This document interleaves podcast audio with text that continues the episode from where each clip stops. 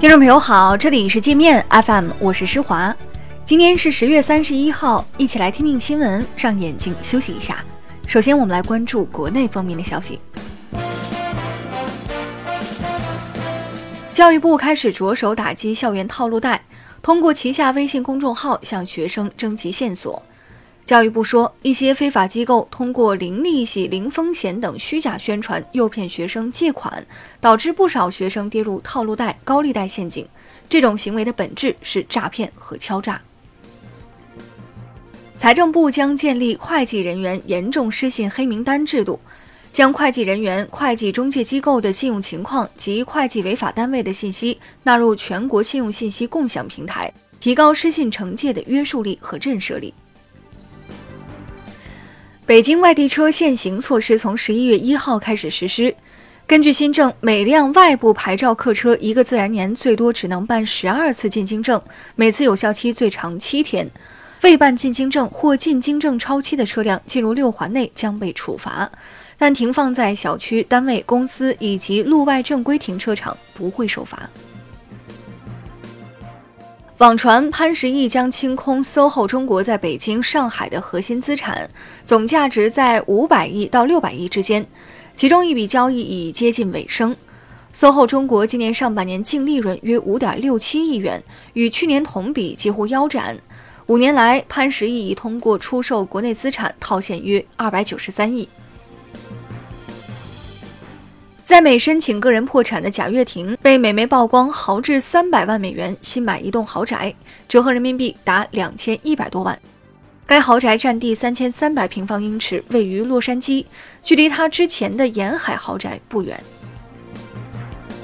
比利时孔子学院院长宋新宁因拒绝与美国情报部门合作，被比利时禁止入境，二十六个申根国家也不能去，期限八年。比利时还指控宋欣宁是间谍，却拿不出任何证据。据北京市供热办消息，如无极端天气，北京市将在十一月七号统一启动供暖试运行，十一月十五号正式供暖。五 G 商用正式启动，目前国内已有十款五 G 手机上市，最便宜的价格三千六百元。包括四大直辖市和大部分省会城市在内的五十个城市已被列入首批开通 5G 的城市名单。我们接着来把视线转向国际。巴基斯坦一些乘客在火车上用煤气罐做饭，引发大火，已造成至少七十人死亡。巴基斯坦铁道部长说，乘客在车厢里煮早餐时，两个煤气罐发生爆炸，引燃锅里的油，导致列车起火。三节车厢被烧毁，部分死者是跳车逃离火海时摔死的。加州大火持续蔓延，已逼近藏有六千多万件历史档案资料的里根总统图书馆。重灾区居住着大量富豪和权贵。当地消防局说，每次发生大火，各种政治人物都会把消防局电话打爆，要求消防优先保护他们的豪宅。有着四百五十年历史的琉球王国宫殿今天凌晨发生大火，建筑正殿和北殿被完全烧毁。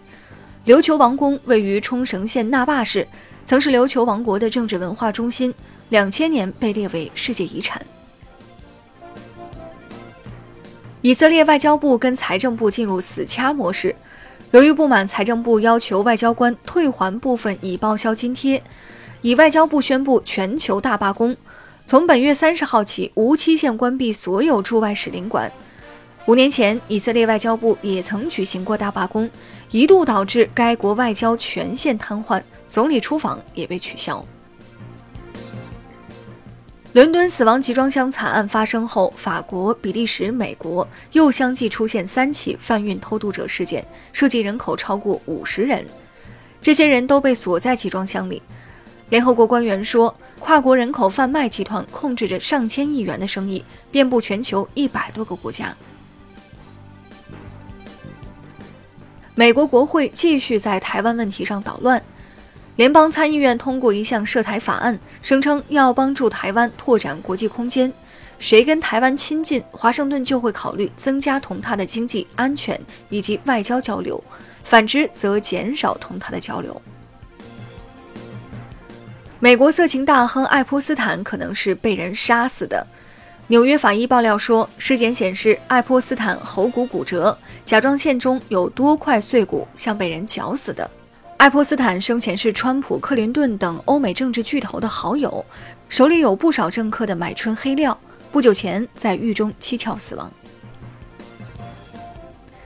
受暴力骚乱影响，智利决定取消今年十一月和十二月在该国举行的 APEC 领导人非正式会议和联合国气候变化大会。